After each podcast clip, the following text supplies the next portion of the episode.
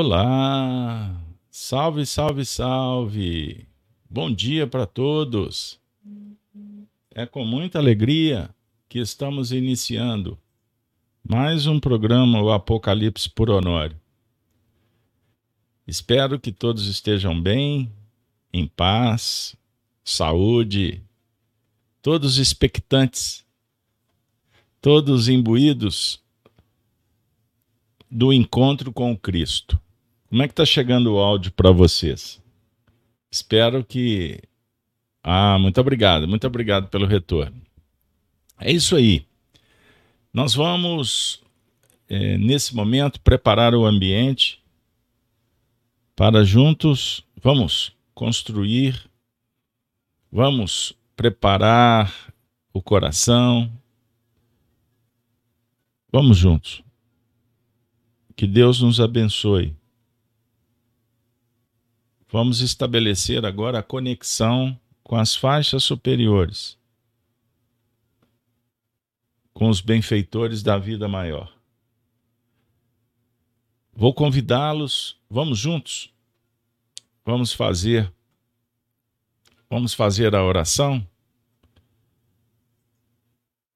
E nada melhor de convidar o nosso querido Honório Abreu para juntos vamos fazer a oração.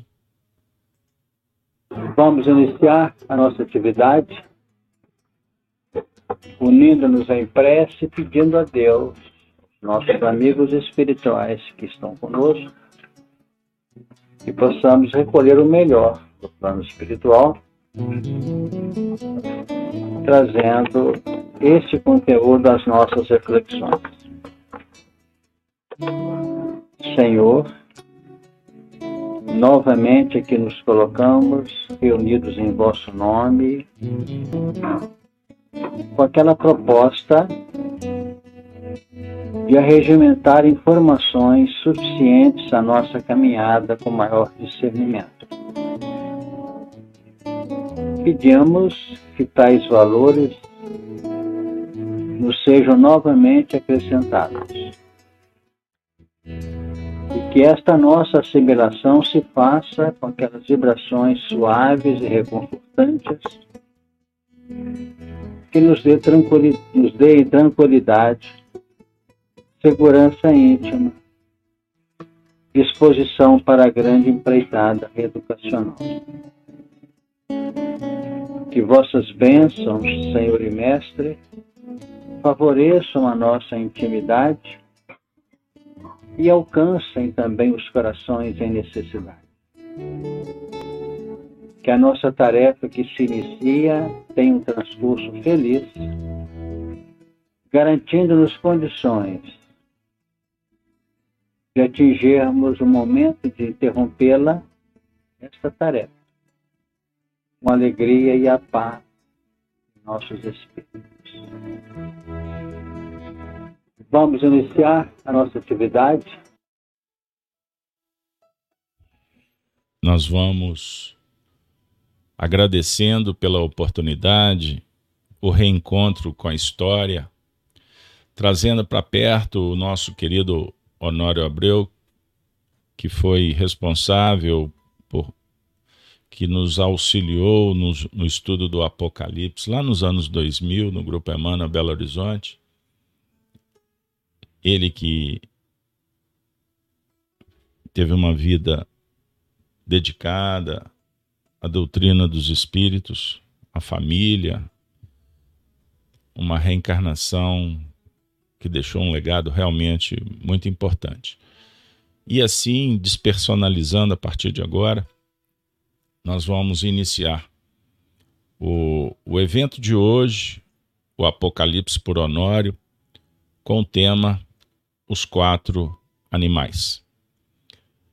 Nós vamos é, recordar que trabalhamos na última semana o tema que foi o encontro de número 73 o mar de vidro e os quatro animais. Estão lembrados? trabalhamos o capítulo 4 do Apocalipse, verso 5. E hoje, então, os quatro animais. Então, antes de entrar propriamente na interpretação, nós vamos fazer a leitura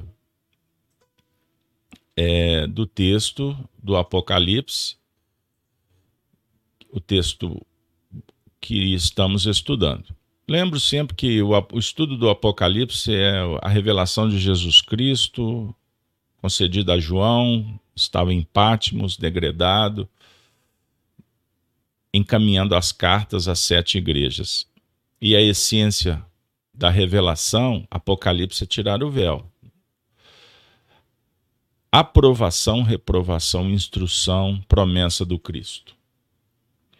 Estamos então no capítulo 4, que trata da visão do trono da majestade divina, os 24 anciões e os quatro animais. Então nós vamos fazer a leitura e novamente eu vou convidar ao nosso amigo Honório para fazer a leitura conosco. Bora lá? Nós estamos trabalhando o capítulo 4 do Apocalipse e vamos reler para que a gente possa ir familiarizando com o texto. Capítulo 4, item 1.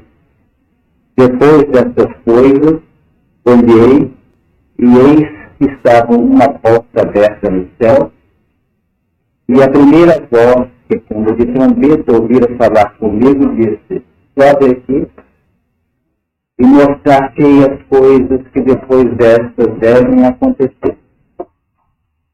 E logo fui arrebatado em espírito, e eis que um trono estava posto no céu, e um assentado sobre o trono. E o que estava sentado era na aparência semelhante à pedra jaspe e sardônica. E o arco celeste estava ao redor do trono e parecia semelhante a esmeralda. E ao redor do trono havia vinte e quatro tronos. E via sentados sobre os tronos vinte e quatro anciãos vestidos de vestidos brancos e tinham sobre suas cabeças coroas de ouro. E do trono saíam relâmpagos, e trovões e vozes. E diante do trono ardiam sete lâmpadas de fogo, as quais são os sete Espíritos de Deus. E havia diante do trono um, como mar de vidro, semelhante ao cristal. E no meio do trono e ao redor do trono, quatro animais cheios de olhos por diante e por trás.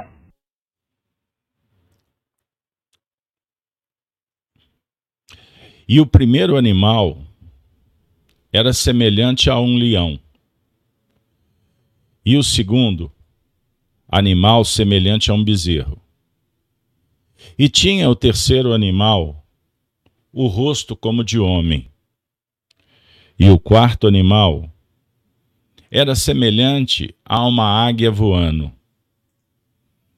E os quatro animais tinham, cada um de per si, seis asas, e ao redor e por dentro estavam cheios de olhos, e não descansam, nem de dia, nem de noite, dizendo: Santo, Santo, Santo é o Senhor Deus, o Todo-Poderoso que era, que é e que há de vir. E quando os animais davam glória e honra e ações de graças ao que estava sentado sobre o trono, ao que vive para todo sempre. Os vinte e quatro anciões prostravam-se diante do que estava sentado sobre o trono e adoravam o que vive para todo sempre. E lançavam as suas coroas diante do trono, dizendo: Digno, digno é Senhor, de receber glória e honra e poder, porque tu criastes todas as coisas, e por tua vontade são e foram criadas. Maravilha. Eis o desafio de hoje: os quatro animais. Nós vamos vamos vamos iniciar recordando que trabalhamos é, na última semana alguns aspectos e eu compartilhei diversos trechos, recortes dos estudos do Honório lá no grupo Emmanuel. Foi uma experiência inicial, porque temos compartilhado os textos com vocês, compilados. E vivemos a experiência também agora de trazer alguns recortes. Na verdade, é para mostrar para vocês é, um pouco do que aconteceu e também abrir um cenário, uma possibilidade de estudo atual. Então, nós estamos conciliando a tecnologia, trazendo de volta aquele momento, ou seja, alinhando o conteúdo trabalhado em nível registrado, compilado, que será compartilhado futuramente para vocês em texto, e a gente tem feito devagarzinho, e também dando um passaporte para que os espíritos que trabalharam com o Honório e o próprio Honório venham ao nosso encontro, nos estimulando e criando também uma ambiência terapêutica, consoladora, esclarecedora, nessa escolástica extraordinária que o Consolador prometido, o Espiritismo, nos concede. Certinho? Pois bem, então nós falamos no último encontro, trabalhamos aspectos é, dos versos que, repor, que remontaram os anciões, os animais. São 24 anciões no trono em torno do Cristo, a luz divina. Reflitamos que o Senhor da vida, o Senhor da vida, é o fulcro de irradiação para todos. Ele está dentro de cada um de nós. Bem como ele é o governador, o representante de Deus o Messias prometido, o intermediário, a luz que nos mostra, que clareia para que percebamos. Eu sou a luz do mundo. Então falamos no último encontro, a partir desses versos atuais, repetindo, 24 anciões. Falamos com vocês, conversamos sobre os doze os doze apóstolos. Estão lembrados? O número 12. Trabalhamos com vocês porque os doze apóstolos lidam com os doze gentios. São grupos, são propostas, e conjugadas formam o sacerdócio, conforme o símbolo hebraico. Então vocês vão encontrar, por exemplo, no livro dos Números, no capítulo 24, tratando dos, do, dos 24 sacerdotes trabalhando em turnos dentro do templo. Então, isso dá uma ideia muito especial sobre organização e sobre hierarquia, sobre ascensão, crescimento, do indivíduo e da coletividade. E trabalhamos ainda os números com o Honório. Eu fiz um recorte dele explicando como é que funciona a evolução, a linha setenária, o sete, o sete da semana, o sete a representar o número de Deus, o seis é o número do homem. Meia, meia, meia é a dificuldade, o impedimento egóico para saltarmos do sexto para o sétimo dia, completando a obra. E existe ainda uma dinâmica específica de cada unidade, de cada indivíduo, que lida com os contrastes da dualidade. Então temos o número um, que abre as perspectivas, que dialoga filosoficamente, com o número dois, que é a ciência da vida, é a aplicabilidade. O três é o Espírito Santo, é a sublimação, é a transcendência. Mas quando saímos do número 2 para chegar no terceiro dia, o terceiro dia abre para o quarto dia e ele é tratado como 3,5, a metade do número 7. Então nós vi, observamos o que está por vir, o número 4. Caminhamos um pouquinho na direção dele, mas para atingir esse número 4, a gente tem que voltar um pouco no 2,5 a definir que precisamos do passado para nos impulsionar em busca das aquisições futuras. Percebam bem. Então, os símbolos, os números, eles nos auxiliam na medição, na avaliação das experiências dialogando sempre com o passado, tendências, aquisições e o futuro, que é inspiração, possibilidade. Os grandes vultos da humanidade, por exemplo, no campo da ciência, que perceberam a importância da razão iluminada pela intuição, eles avançaram bastante.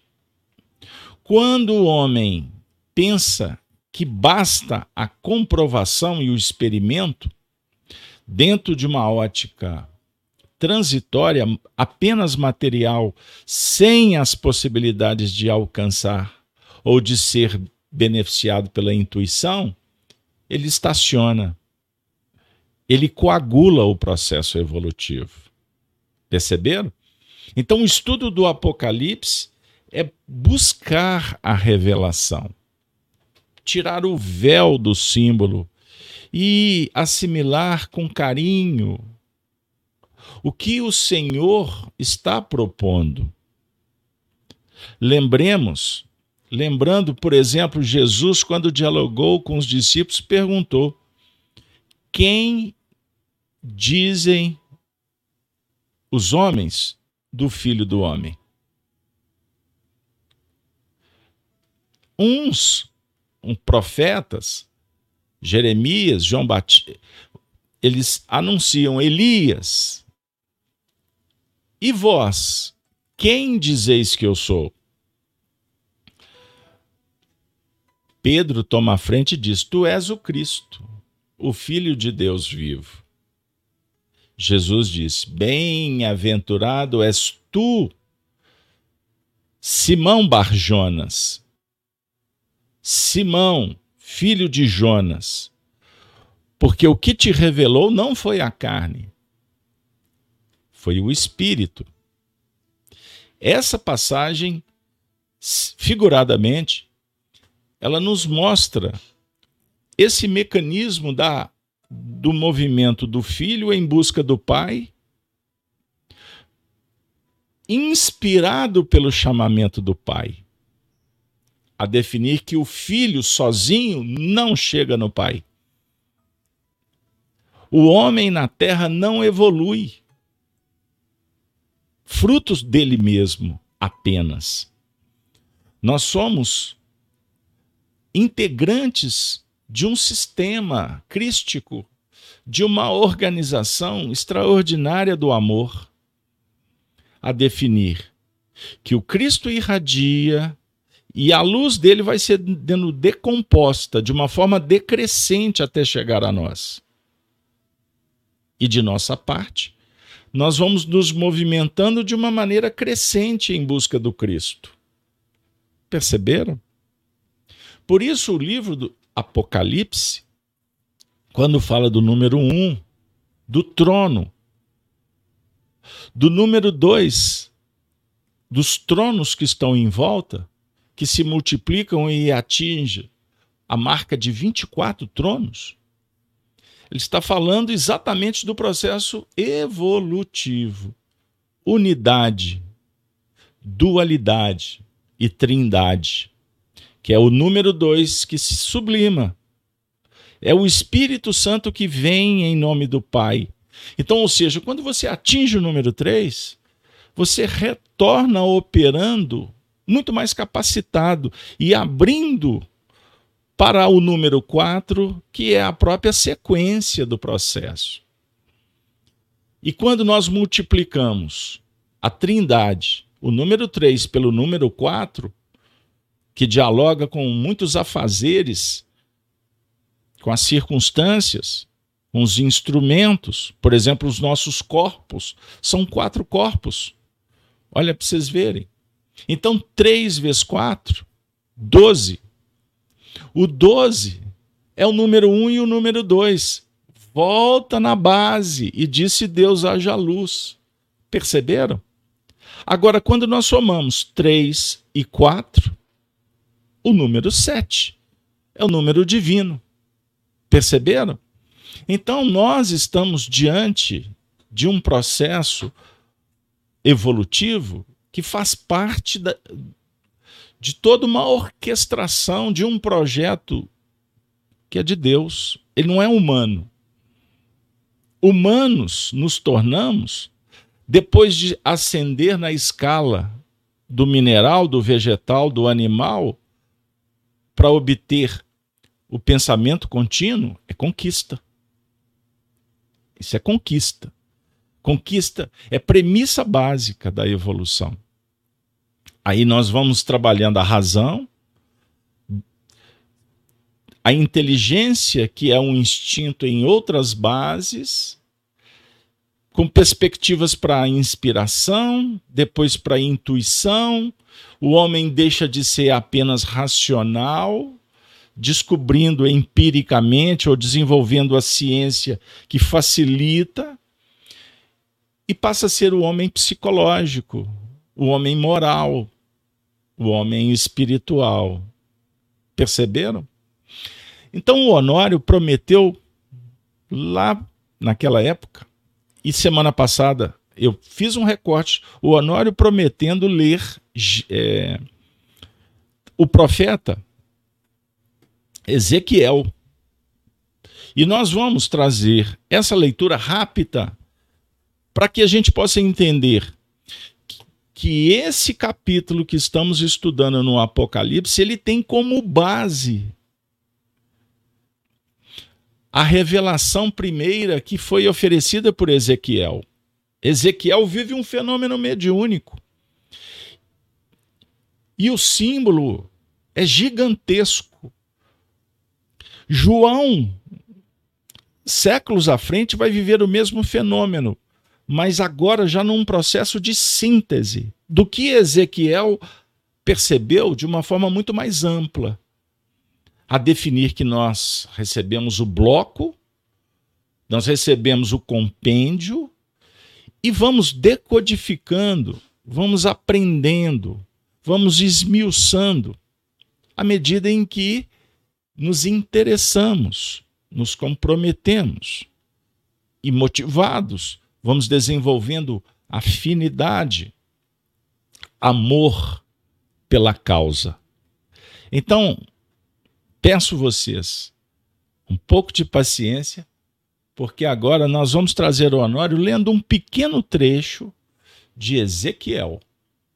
Com vocês, nosso querido Honório Abreu. Inclusive, ele vai explicar um pouquinho do motivo.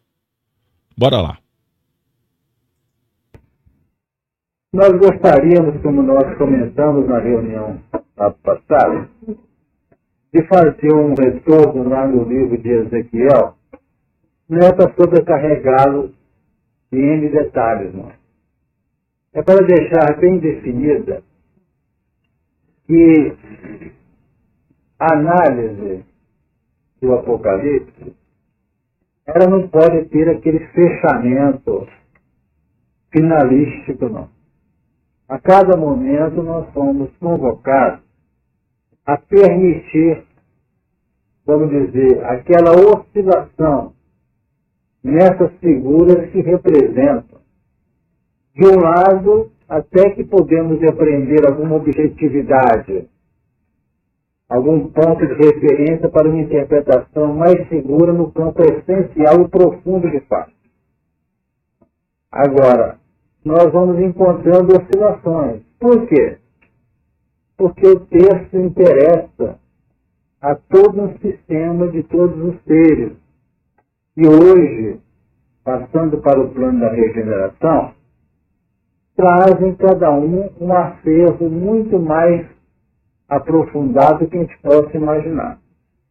E dentro dessa soma que cada criatura apresenta, que cada subgrupo apresenta, grupos maiores e amplos até a humanidade inteira, nós vamos encontrar verdadeiros bolsões que representam a tônica presente em cada coração.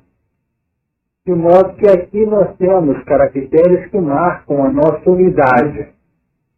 Dentro de nós desperta alguns valores, alguns caracteres, que nos induzem a querer conhecer, estudar, aprender e mudar. Mas o nosso painel profundo no campo da nossa mente, ele apresenta pontos, valores, que nem todos na totalidade apresentam. Temos uns que caminharam determinada trilha, outros caminharam determinadas trilhas. Uns caminhando por uma mesma trilha, olharam o lado esquerdo da paisagem. O outro olhou, os outros olharam o lado direito da paisagem. Exatamente. Um observou as montanhas, o outro observou o vale, os rios. De maneira que, no fundo, é preciso ter essa ótica na análise, porque senão nós vamos começar a tirar deduções como acontece nos livros que trabalham o Apocalipse. É Chega um fala que a besta é isso, ah, a besta é isso, a besta é a reforma, a besta é a igreja, a besta... Não é por aí. Todas as vezes que nós fecharmos o circuito numa ideia específica, nós ficamos bitolados naquele terreno. É igualzinho a pessoa que colocou na cabeça uma tese, ele faz uma exposição sobre mediunidade, sai aquela tese. Fala sobre evolução, sai aquela tese. Fala de reencarnação, sai aquela tese. Fala de evangelho, sai aquela tese. Porque está obcecado. Está cristalizado. Isso é fundamental. Observem a pérola que o Honório ofereceu. O indivíduo fica com um pensamento, uma ideia fixa, e em tudo que ele se movimenta, revela, fala, ele acaba voltando no ponto cristalizado. Então, o Apocalipse, por Honório, ou seja, com essa visão da evolução, a gente traz alguns pontos que remetem, que reportam a alguma interpretação, mas jamais nós vamos nos fixar como é isso apenas. É daí que a gente vai caminhando para outros símbolos e novas interpretações. Então, com vocês, o Honório. Isso não irá. Com isso, eu não quero colocar vocês numa, num terreno oscilante, mas definir para todos nós, no conjunto, que há uma coerência mas ao mesmo tempo existe um parâmetro que costuma oscilar nos seus, nos seus limites, ampliando ou reduzindo. No fundo, a massa circula por uma trilha é, geral, pela, por cuja trilha nós estamos caminhando no plano da nossa evolução. Então nós vimos aqui quatro animais que nós estamos trabalhando neles a partir de agora. Um, um rosto de homem, outro com rosto de, de bezerro, não é isso? o outro de leão, o outro parecendo uma águia voando. Para vocês notarem o que significa isso, eu vou ler, tentar ser rápido para não cansar. Vocês notarem o que eu estou dizendo. O leão, na observação, vamos dizer, na retina mental, sensível, mediúnica de João Evangelista, ele viu o leão. O leão constata aquela parte que é. Mas outros caracteres são oliventos. É o que diz em Ezequiel, quando trabalha aproximadamente o mesmo assunto quando se refere ao fim do céu.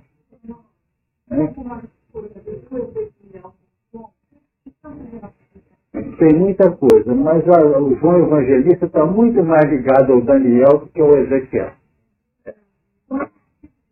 Esse tipo de visão também. Parece que Ezequiel participa do mesmo grupo. Capítulo 1. E aconteceu no trigésimo ano, no quarto mês, no dia quinto do mês, que estando eu no meio dos cativos, junto do, ao rio Quedá, Quebar, se abriram os céus e eu tive visões de Deus.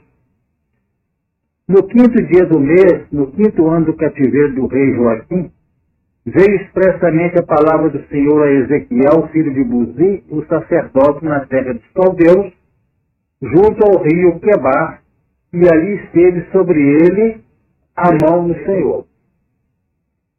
Olhei e eis que um vento tempestuoso vinha do norte. Essas expressões interessam. Não para discutir agora, porque não estamos estudando Ezequiel. E eis que um vento tempestuoso vinha do norte. E uma grande nuvem, uma nuvem única, com um fogo a revolver.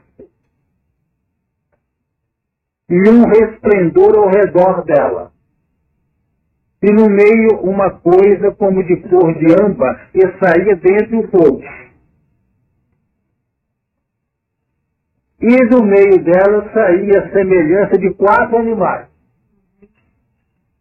E esta era a sua aparência. Tinham a semelhança de um homem. Todos tinham. Lembravam homem. E cada um tinha quatro rostos como também cada um deles quatro asas. E os seus pés direitos e as plantas dos seus pés, como a planta de um pé, do pé de uma bezerra, e luziam como a cor do cobre polido. Isso foi estudado no Apocalipse. E tinham mãos de homem debaixo das suas asas, aos quatro lados. E assim todos quatro tinham seus rostos e suas asas uniam-se as suas asas uma a outra. Não se viravam quando andavam. Cada qual andava diante do seu rosto. O rosto definindo praticamente uma, vamos dizer, uma forma a expressar a intimidade do Espírito. E a semelhança, e a semelhança dos seus rostos era com o rosto de homem e a mão direita, todos os quatro tinham o rosto de leão, todos os quatro, a direita. E a mão esquerda, todos os quatro tinham o rosto de boi, e também o rosto de águia, todos os quatro. O que, que eu estou lendo isso aqui para vocês? Para vocês notarem que o outro está sugerindo o leão, mas na intimidade dele tem as demais experiências vivenciadas. E os seus rostos e as suas asas eram separados em cima Cada qual tinha duas asas juntas, uma a outra, e duas cobriam os corpos deles. E cada qual andava diante do seu rosto, para onde o Espírito havia de ir, iam, mas não se viravam quando andavam. E quanto à semelhança dos animais, o seu parecer era como brasas de fogo ardentes, como uma aparência de tochas. O fogo corria por entre os animais, e o fogo resplandecia e do fogo saíam relâmpagos. E do fogo saíam relâmpagos. Observemos. E os animais, 14, versículo 14. E os animais corriam e se tornavam a semelhança de relâmpagos Verso 15: E vi os animais, e eis, e eis, que havia uma roda na terra, junto dos animais, para cada um dos seus quatro rostos. Verso 16. O aspecto das rodas, o aspecto das rodas e a obra delas era como uma cor de turquesa, e as quatro tinham uma mesma semelhança. E o seu aspecto e sua obra era como se estivera uma roda no meio de outra roda andando elas, andavam pelos quatro lados deles. Não se viravam quando andavam. Essas rodas eram como eram tão altas que metiam medo. E as quatro tinham as suas cambas cheias de olhos ao redor. Vou ficar por aqui. Porque, como disse o Anuário, nós não viemos interpretar Ezequiel. Porque senão nós vamos fazer um curso aqui de longa duração. Mas vocês, nós estamos notando que essa visão mediúnica, o médium Ezequiel, por certo, ele estava vendo os painéis e como ele conseguiu, ele traduziu mas de uma forma extremamente estranha. Por isso o símbolo. E quando a gente lê o Apocalipse, a gente fica perdido. Mas hoje, com a chave do Espiritismo, nós podemos identificar aqui os rostos, os corpos, as rodas, a definir facetas, personalidades. Mas no campo, por exemplo, metafísico, não é difícil a gente ver que esta visão de Ezequiel tem a ver com a estrutura, a estrutura energética do, do espírito, quanto corpus, o seu perispírito, os centros de força que funcionam em nível energético por ondas o pensamento mantendo essa estrutura, as rodas, os centros de força, e ele está vendo rostos no meio das rodas, a definir os plexos, os órgãos, o fluxo energético, os pés como base. Observem que ele, ele narra que os animais dentre os quatro animais, tinham é, todo, cada um per si a expressão dos outros três. Vejam que maravilha. Mas nós queremos verdadeiramente chegar aqui num ponto que, que vocês vão observar como que os textos dialogam com as mesmas expressões. Eu estou pulando desse capítulo 1 de Ezequiel, estou indo para o item 26 agora. Eu estou tentando compartilhar com uma letra maior, mas não está dando. Mas vamos lá. O texto diz assim: E por cima do firmamento que estava por cima das suas cabeças, havia uma semelhança de trono. Olha o trono de volta. Como de uma safira e sobre a semelhança do trono havia como que a semelhança de um homem no alto sobre ele. E vi como a cor de âmbar. Primeiro ele viu safira, agora ele está vendo âmbar, como o aspecto do fogo pelo interior dele, desde a semelhança dos seus lombos e daí para cima, e desde a semelhança dos seus lombos, e daí para baixo, fluxo, refluxo, com tonalidades com cor da safira, cor âmbar. Observem bem, gente. Vi como a semelhança de fogo. Olha a Kundalina. Olha a energia sendo trabalhada em nível mental com expressões nas ramificações que são traduzidas pelos centros nervosos, dentro da própria estrutura fisiológica mantenedora da vida. Resplendor ao redor dele. E caminhando o fim, como o aspecto do arco. Lembram do arco? Do trono? Falamos do, dos relâmpagos. Que aparece na nuvem.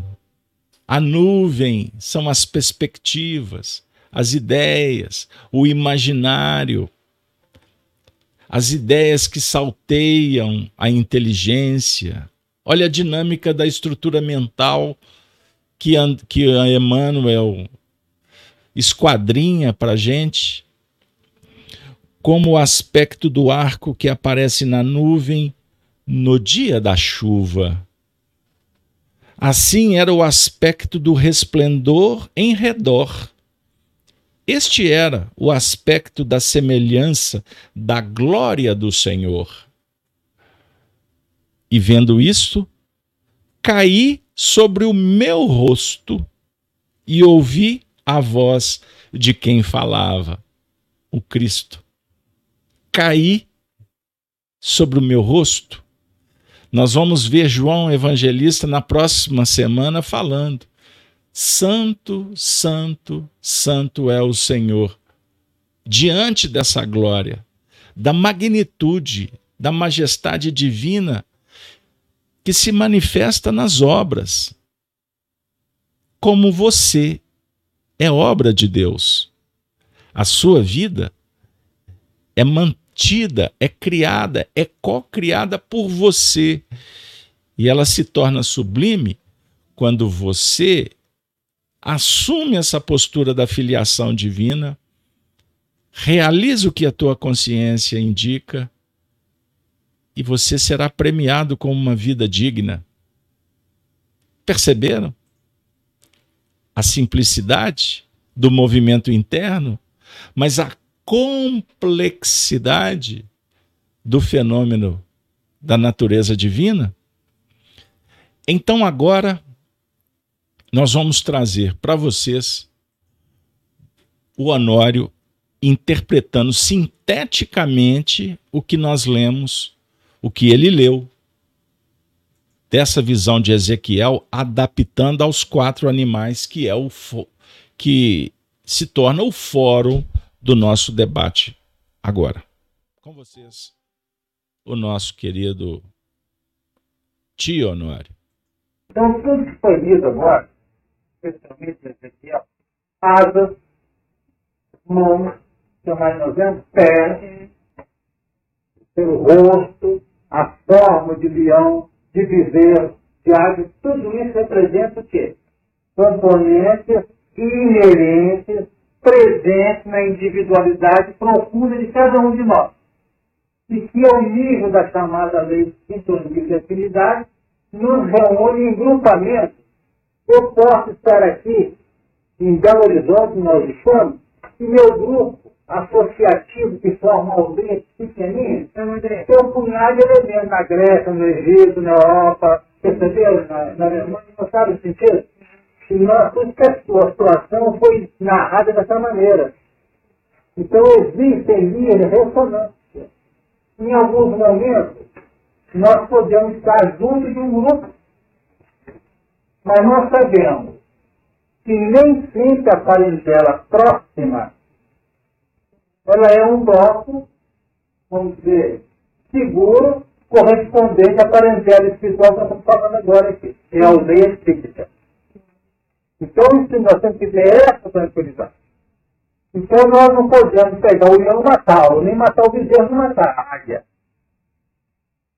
o rosto de homem definindo a personalidade humana, dotada de razão e sentimento nessa mente desse mar de vidro, semelhante ao cristal, que é o componente refletor dos padrões superiores, e que tem que domar esses animais e colocá-los aqui, a nosso serviço positivo no campo da redenção.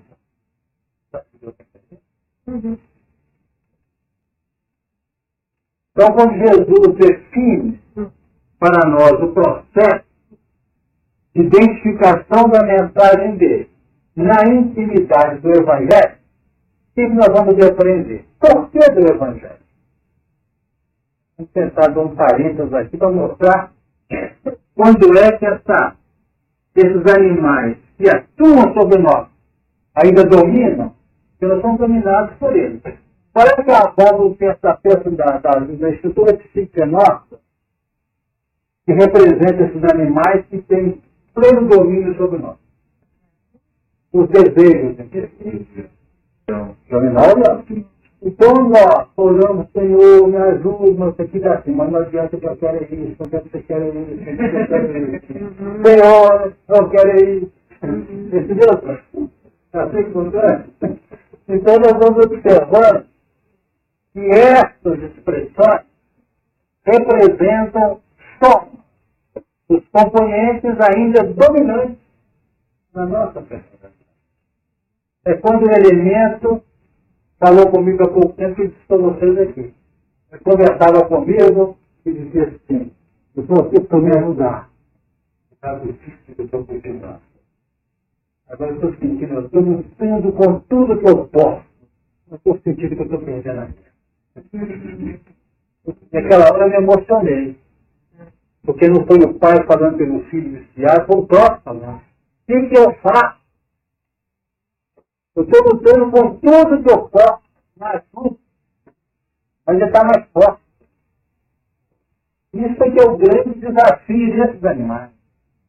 Agora, esse rosto de homem é que realmente vai ter que. Não o rosto em si, porque ele é um reflexo, é uma expressão. Mas a infinidade, já humanizada, já com a mente de espécie, mente dotada de razão e de sentimento, devidamente trabalhada para mais profundo do que o leão, mais profundo do que o viver, mais profundo do que a área que projeta, você vai conseguir solucionar isso. Nós temos trabalhado que os Espíritos têm mostrado para nós que o grande futuro da humanidade está entregue aqui. O grande futuro da humanidade está entregue à penetração mais intrínseca do Evangelho. Eu vou dar um break, depois eu vou voltar esse recorte porque ele é muito importante. Então, agora, para ajudar o grupo que está firme aí, parabéns pela paciência, apoiando esse nosso esforço. Mas vamos trazer agora aspectos é, que foram recolhidos em síntese para ficar mais próximo possível à mensagem do seu coração. Então vamos lá. No verso sexto, e havia diante do trono como que um mar de vidro, semelhante ao cristal, e no meio do trono e ao redor do trono, quatro animais cheios de olhos por diante e por detrás. Na última semana, nós trabalhamos o trono, o mar de vidro. Estão lembrados?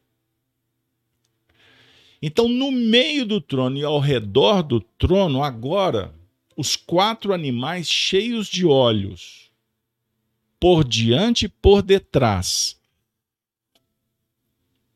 é a configuração do trono, realizada pelo estágio evolutivo de cada um e dentro de um cenário macrocosmo ou cósmico.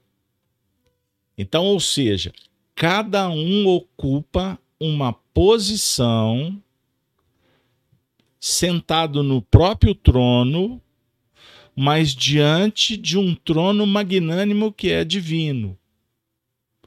Cada um segundo suas obras, envolvido pela providência, pela misericórdia. Então, a razão e o sentimento, a vivência, isso é a base da vida mental.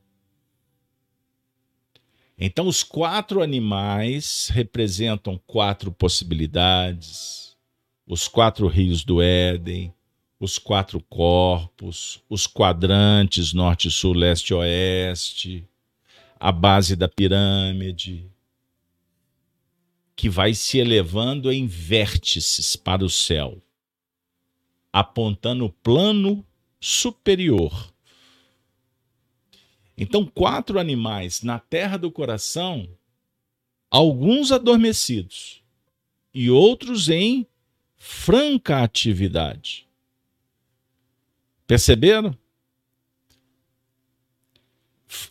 São a soma de valores, de expressões de natureza animalizadas, ou seja, reflexos condicionados, instintos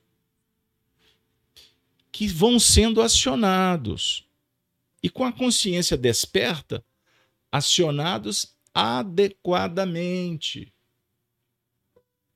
esses padrões não são desativados, são direcionados adequadamente para o amor. Então, o instinto, um dia sublimado amor. Perceberam? A força endoevolutiva inspirada pela força autoevolutiva. Ou seja, endo num processo natural reativo e auto-evolutivo no sentido da boa vontade que coordena, que comanda. Então, os olhos cheios de olhos, ângulos, óticas, pontos de vista, interesse, todos temos o direito de acessar é o livre-arbítrio.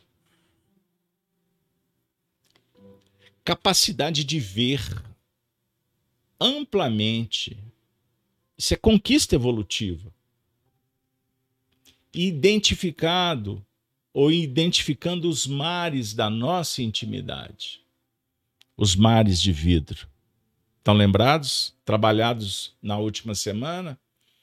Então, os olhos representam postos avançados ou pontos de expressão num painel a serviço de uma visão profunda.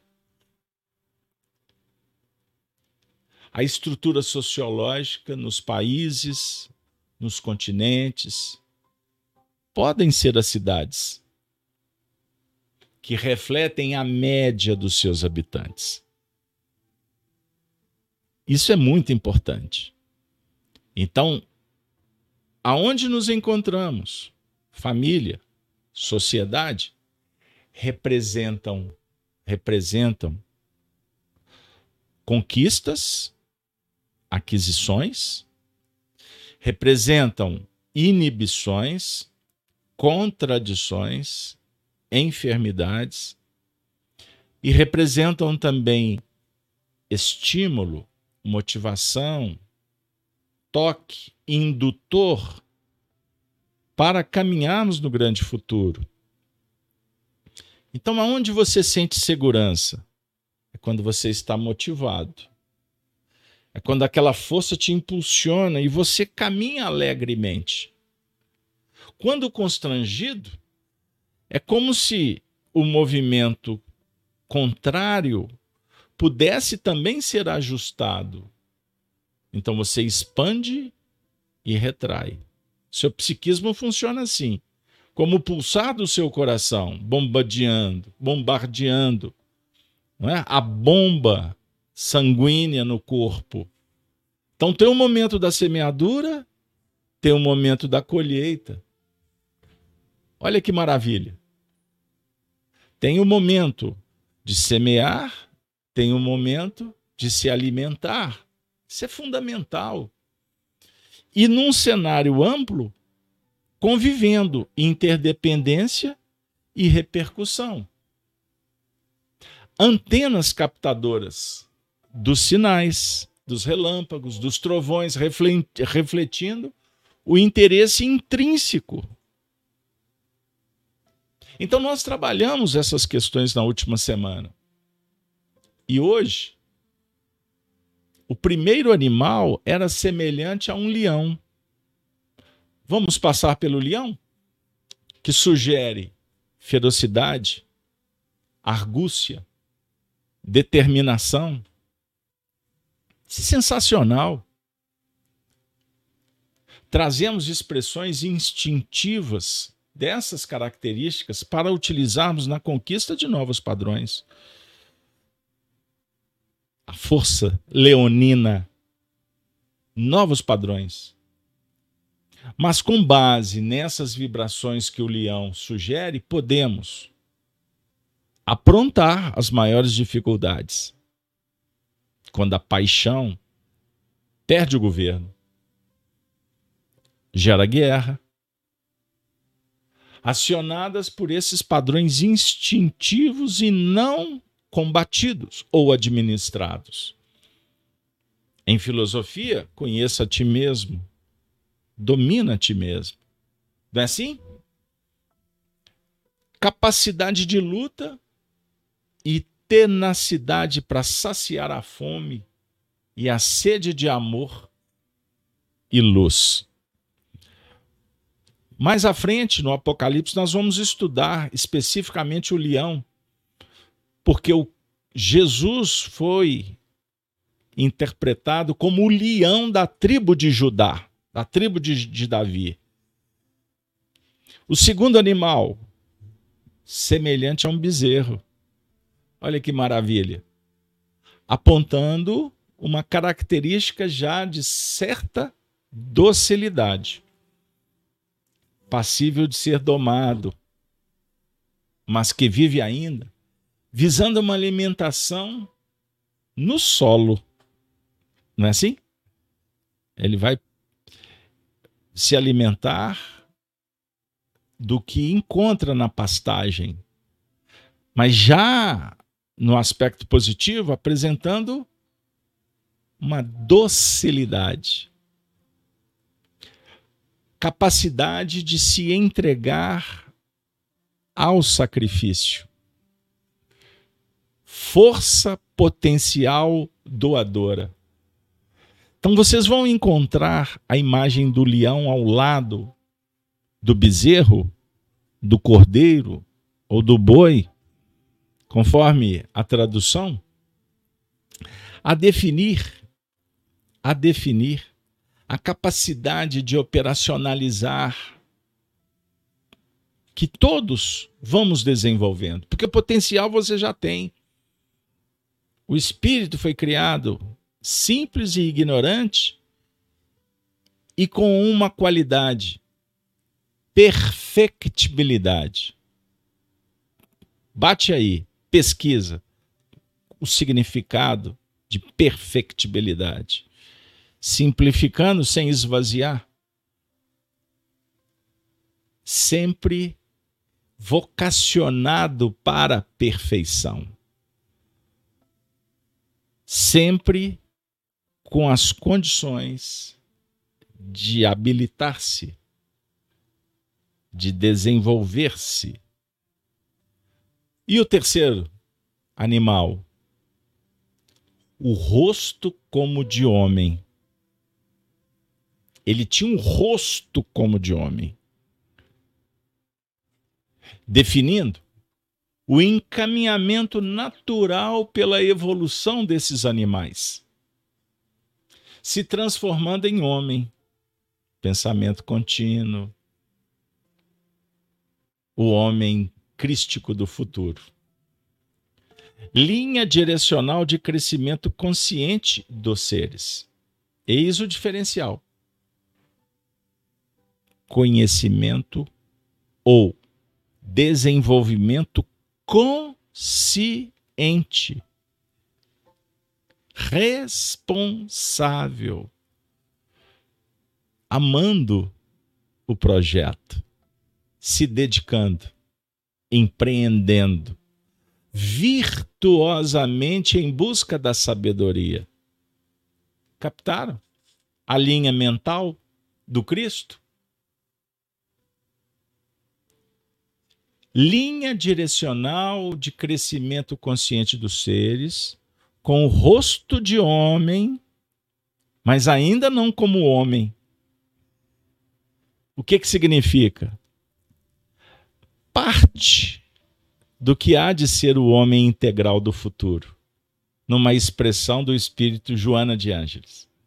O homem integral, pleno, quando o princípio inteligente desenvolverá a consciência. Então, pessoal, isso é um processo. Ansiamos pela felicidade, pela paz e queremos isso. Vindo de fora. Não funciona assim. É conquista interior, perene. Por isso, reencarnações, desencarnações, nascimento, vida e morte. É assim. É simples assim, ou tão complexo, que nós queremos, na verdade, relativizar, tentando simplificar, mas, na verdade, esvaziando com mediocridade o que é divino, maravilhoso. E o quarto animal? Ai, que maravilha! Era semelhante a uma águia. Águia. Ao símbolo ariano. Não. Olha o símbolo. O símbolo da perfeição. Ou melhor, da evolução. Águia representa evolução.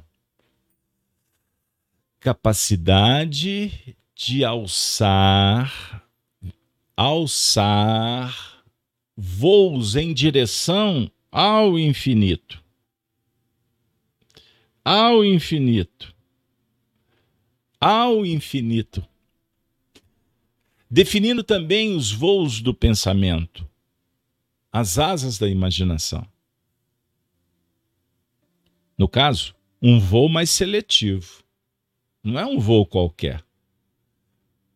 Adequado e eficiente capacidade de voar mais alto e ver além das aparências. É o símbolo da águia. Voar acima, além das aparências. Ter olhos de ver e empreender uma caçada perfeita, típico desse animal. A águia aponta também que já temos uma certa altura conquistada. Mas voltados ainda para baixo. Ah, estou vendo a cena aqui projetada. Vocês estudem as águias.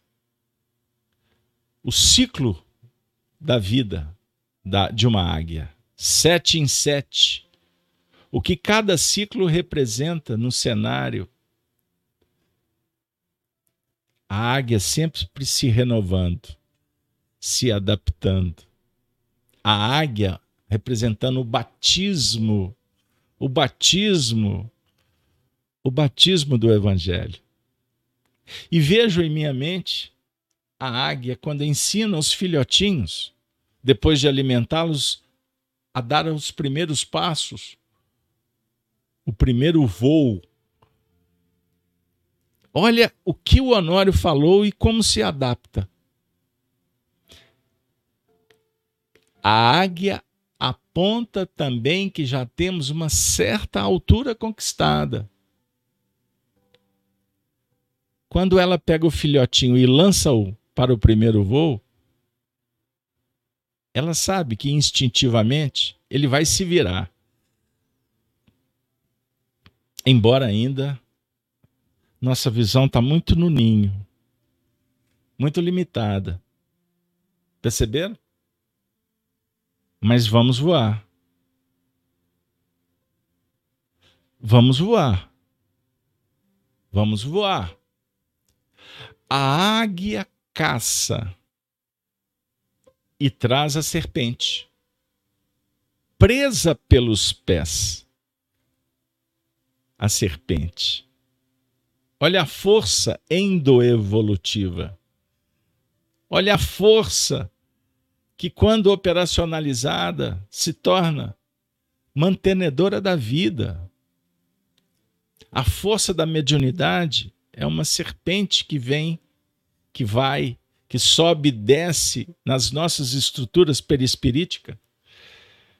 É a força que dá vida, que é usada para a sexualidade, a perpetuidade, a prosperidade, a multiplicação, é o amor. Então a águia caça e traz a serpente, presa pelos pés. Os pés representando as bases, as bases da vida. Emmanuel comenta no livro Caminho, Verdade e Vida, num texto intitulado Bases. E ele cita o, o versículo da passagem de Jesus, conhecida como lava-pés. Quando Jesus se faz servo e vai lavar os pés dos discípulos. Inimaginável. E sem condições, o mestre limpar os pés, como um escravo limpa dos senhores. Pedro disse: Não, senhor. O senhor não vai lavar os nossos pés. Jesus disse: Se não vos lavar os pés, não tereis parte comigo. Pedro disse: Bom, já que é assim, não só os pés, o corpo inteiro, não precisa. Só os pés já é o suficiente. E Emmanuel vai falar sobre os princípios basilares, os propósitos a doutrina, a fé, a confiança na vida futura, o comprometimento com a aplicabilidade dos conteúdos que esposamos. Precisamos de limpar, precisamos de renovar, precisamos de ter atenção às bases. Tanto é verdade que Jesus ensina a respeito da construção da casa, deve ser sobre a rocha. Compreenderam? Então podemos voar como a águia para satisfazer o desejo do leão. O Anuário está dando como exemplo dentro dessa análise dos quatro animais. Eu interrompi o que o Honório estava falando porque ele vai dar um exemplo quanto à importância do evangelho como uma proposta que vai mudar o mundo. E por isso, diga-se de passagem, conforme a própria profecia do Apocalipse, a serpente do jogo da sedução, da besta dos sentimentos egóicos e da força dragoniana, o dragão vermelho, cor rubra, que se espalha pelo cenário egóico humano,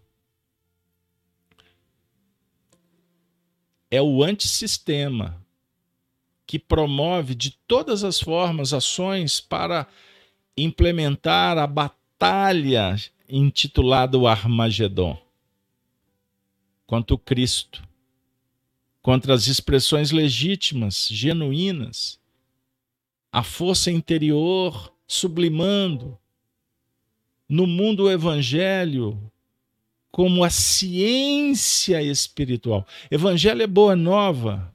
Evangelho não é não é ainda compreendido. E por isso materialistas tratam o cristianismo como doença, como os negativistas do século XIX, os ideólogos revolucionários,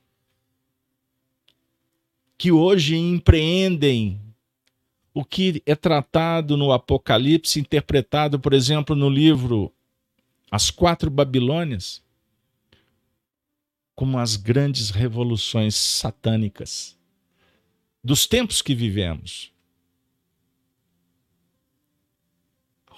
A Babilônia antiga, que se instaurou como a revolução da apostasia e da destruição.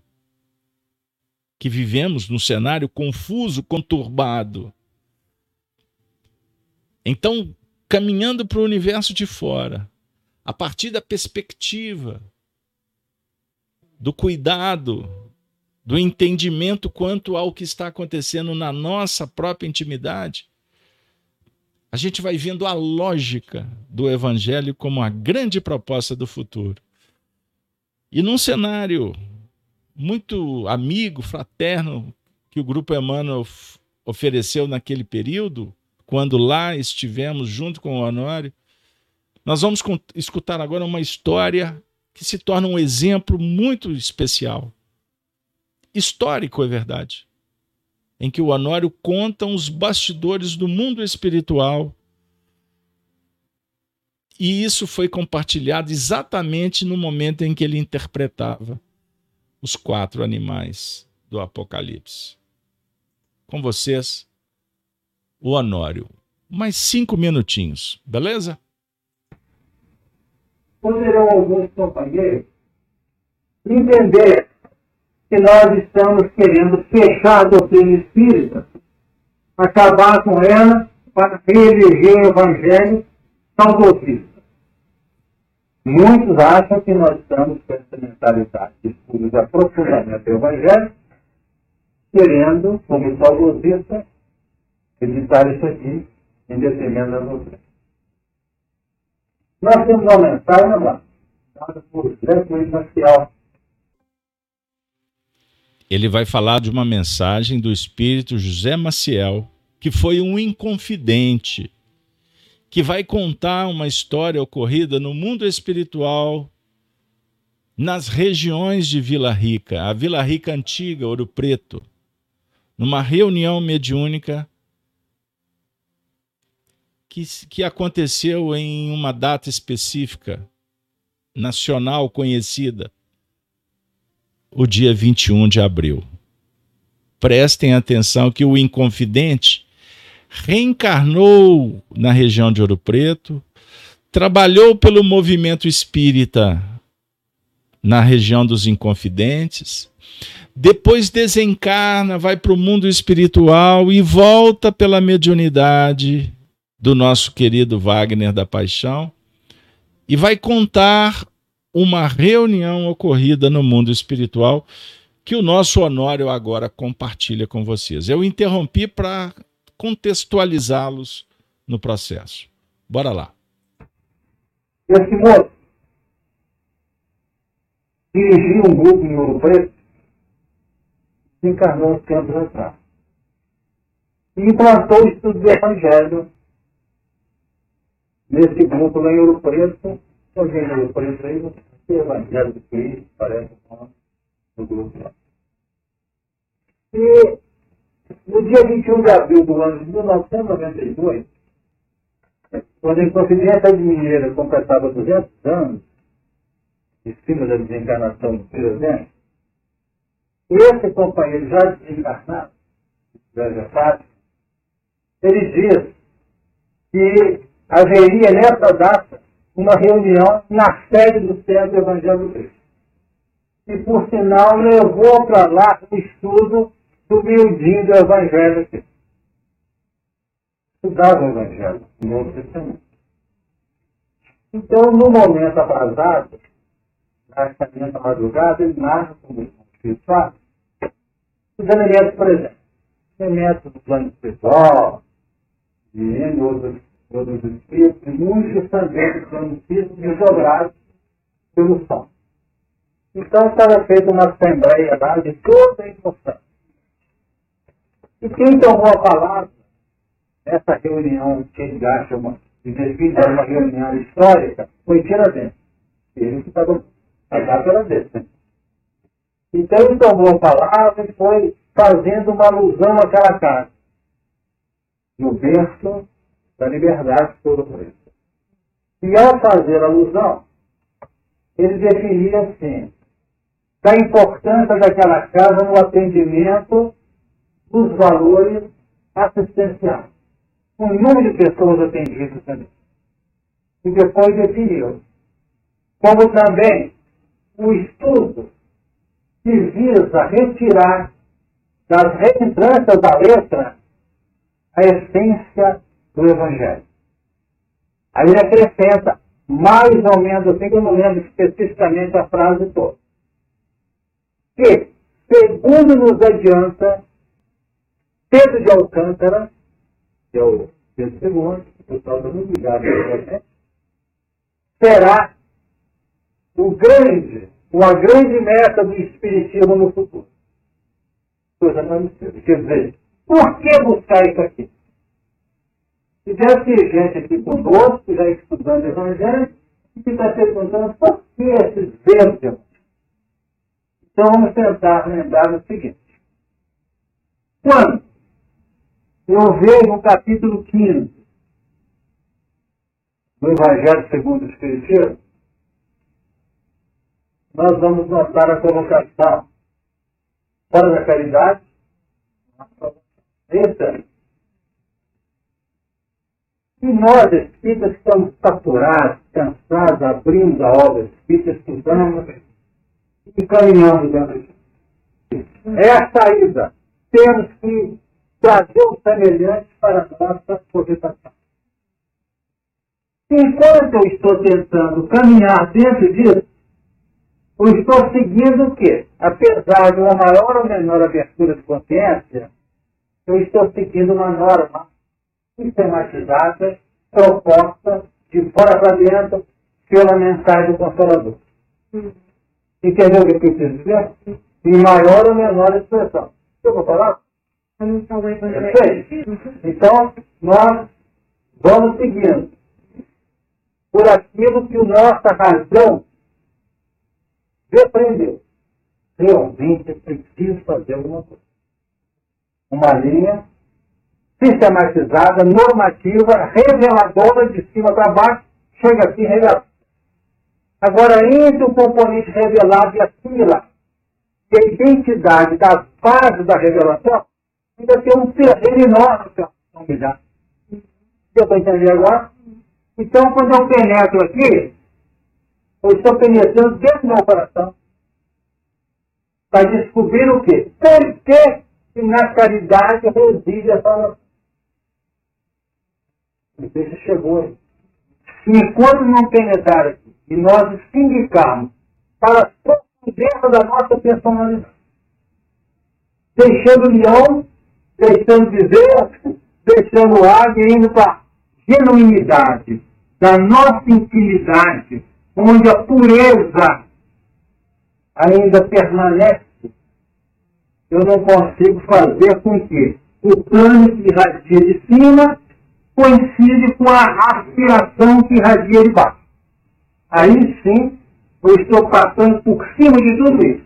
Aqui no fundinho aqui, nós temos a lisura, a pureza, a humildade que nós temos no nascimento, quando viemos de Deus.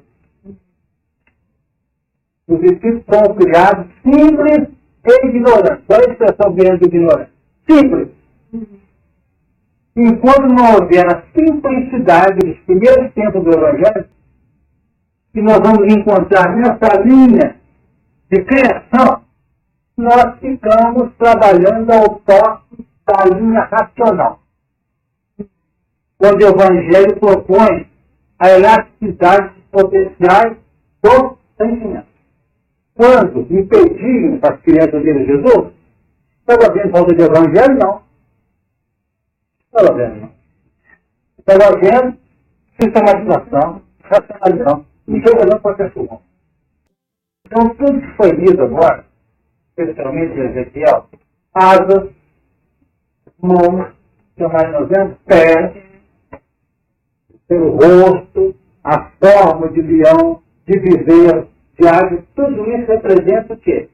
Componentes inerentes presente na individualidade profunda de cada um de nós.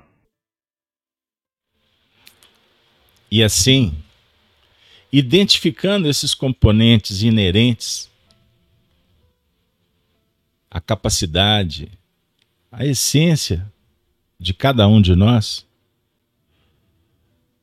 nós vamos aprendendo, conhecendo, identificando para agir cada vez melhor. Ele encerrou esse trecho exemplificando com as crianças. Quando elas procuraram e a convenção dos homens, a política rasteira, os interesses imediatistas tentaram impedi-las, na verdade não estavam tentando, não estavam preocupados se Jesus seria importunado. E sim elas, eles mesmos. O que, é que essas crianças estão fazendo aqui? E na verdade o mestre é que chamava-as. Então eles tentaram impedir para não perder o status quo, a acomodação, ou o privilégio, o poder. Isso eu fiquei extremamente emocionado ontem quando eu estava fazendo esse recorte para compartilhar com vocês, que nós temos aqui muita coisa do Honório. E o trabalho de, de transcrição já está quase no final, realizado pelo nosso amigo Júlio César, que daqui a pouco ele volta aqui para falar com a gente. E agora eu estou trazendo áudios do que ele compilou. É só para conjugar, dar um colorido, imortalizar ainda mais o nosso saudoso amigo Honório. Não para personificá-lo, idolatrá-lo, nada disso. Pelo contrário, foi tudo que ele nos mostrou que não devemos fazer quando é em vida. Eu não posso cometer esse erro. Mas mexeu comigo de coração em nível individual. Quando eu me deparei, eu não me recordava do caso que ele contou do José Maciel. O Honório que tinha um, muito compromisso com o evangelho pelas Minas Gerais e um carinho também com a região dos Inconfidentes. Ele que lá esteve por diversas vezes, incentivou o movimento espírita da, daquelas paragens, fez muitos cursos por lá. Ele está contando que em 1992 houve uma reunião no mundo espiritual com a, presença de pleiades de entidades que tiveram um papel na história do país. Ele citou Pedro de Alcântara, Pedro II, que por sinal era um dos mentores espirituais do Grupo Emmanuel, que o Honório trabalhou junto com seus irmãos e amigos. Dom Pedro II, assim conhecido, Pedro de Alcântara, Quantos espíritos estiveram ali, dentre eles os inconfidentes que estavam desencarnados ou encarnados? E quem foi que assumiu a tribuna para falar foi o alferes Joaquim José da Silva Xavier, o Tiradentes. E qual foi o tema trabalhado? A importância do evangelho. Então o Honório está dizendo assim: que no movimento espírita, o estudo do evangelho ainda é, é até combatido. Alguns puristas acham que o evangelho está substituindo o espiritismo. Imaginem o que o Honório enfrentou quando abriu páginas do Antigo Testamento, estudando Moisés, estudando os profetas. Na verdade, é um processo que vem sendo desenvolvido a partir de Kardec, no Brasil, de uma pleiade de espíritos, dentre eles Emmanuel, o grande exegeta, que nos mostrou como interpretar. Agora, estudando o Apocalipse, nós estamos dando um passo um pouco adiante, num processo natural evolutivo, sem perder as bases e sem desconsiderar tudo que já foi feito, mas trazendo mais elementos, contribuindo para a fixação de caracteres do bem, da proposta crística em nós, como crianças ainda infantilizados, sem habilidade, sem conhecimento, sem competência, sem formação, mas somos crianças que acreditamos que o pai pode nos ajudar a consertar o brinquedo. Perceberam? Então nós estamos estudando o Antigo Testamento, estamos estudando o Apocalipse, para transcendermos como transcende hoje os políticos que, quando aqui militaram, hoje em busca da política divina. Hoje mostrando a importância da vivência da caridade, da virtude. E observem que a reunião que foi feita por eles estava atendendo sofredores, a definir que espíritas intelectuais, acadêmicos, religiosos, enfim, que estão interessados mais no ponto de vista, no dogmatismo, seja religioso ou científico, sem perspectiva para a intuição, sem abrir as possibilidades para ver mais adiante com humildade, com simplicidade. Por certo, estão no aprendizado. Todos. Mas ainda fechados entre quatro paredes, nos guetos, nas tribos, ou limitados berço-túmulo. O Apocalipse é um diálogo com a história que foi escrita por nós, por outros, uma história verdadeira pautada na justiça divina e não nos sofismas ou narrativas, ideologias, nada disso. Nós estamos agora abrindo o coração para a fixação dos caracteres crísticos.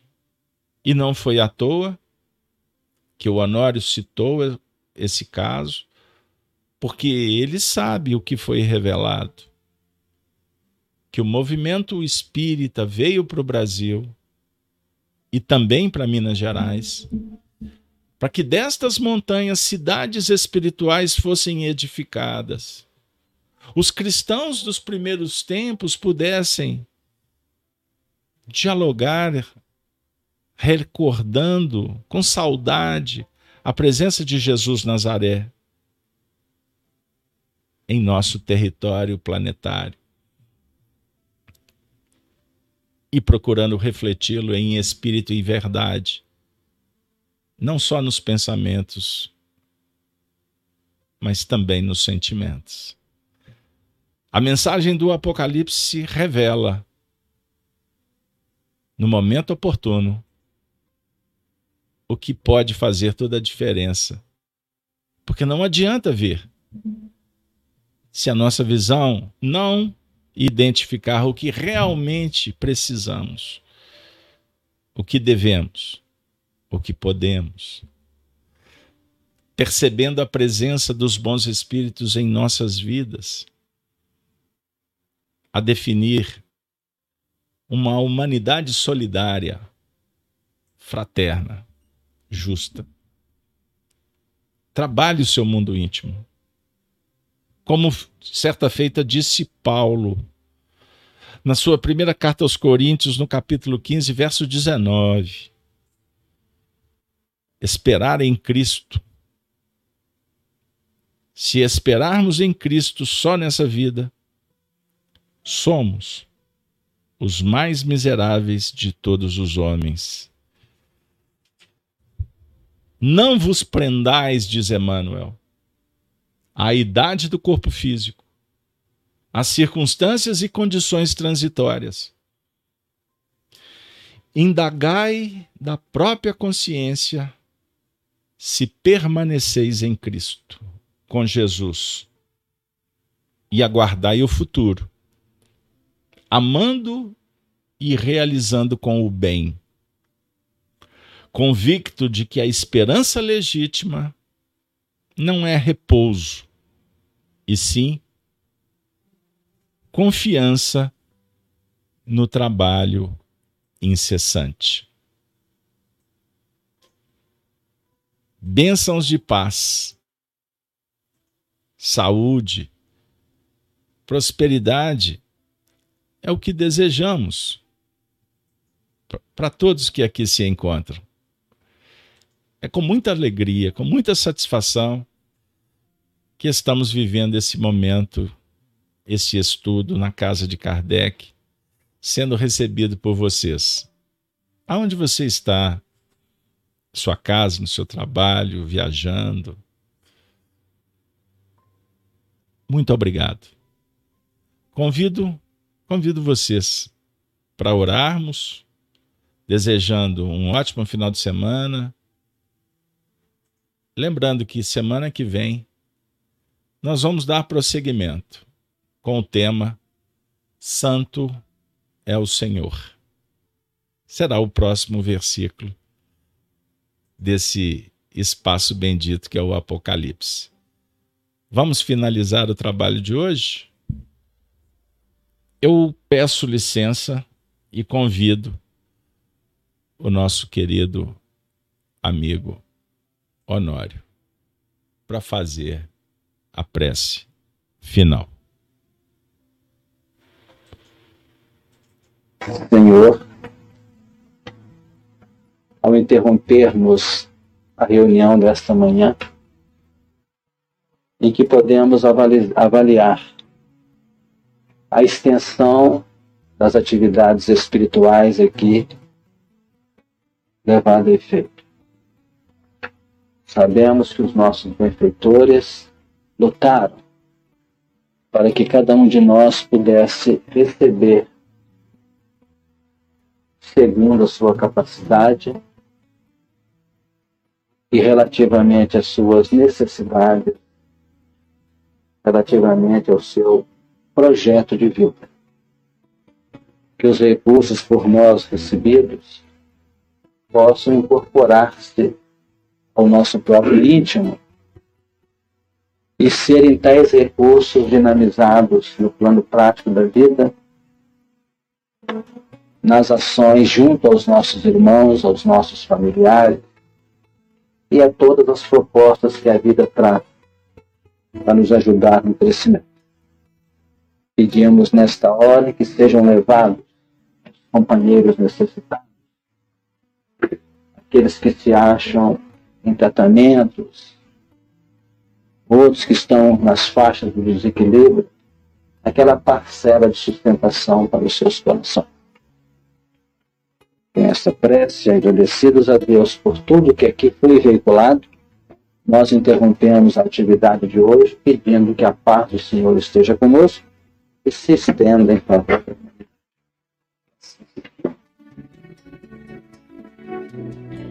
Ave Cristo. Ave Cristo. Ave Cristo. Um ótimo final de semana para você, seus familiares e amigos. Que possamos, sábado que vem, estarmos de volta para mais um estudo do Apocalipse por Honório. Segunda-feira, espero vocês ainda para o programa Gênesis no Lar, às 6h42, direto do canal Gênesis. Valeu, pessoal. Valeu, pessoal. Um beijo, um abraço. Muito obrigado.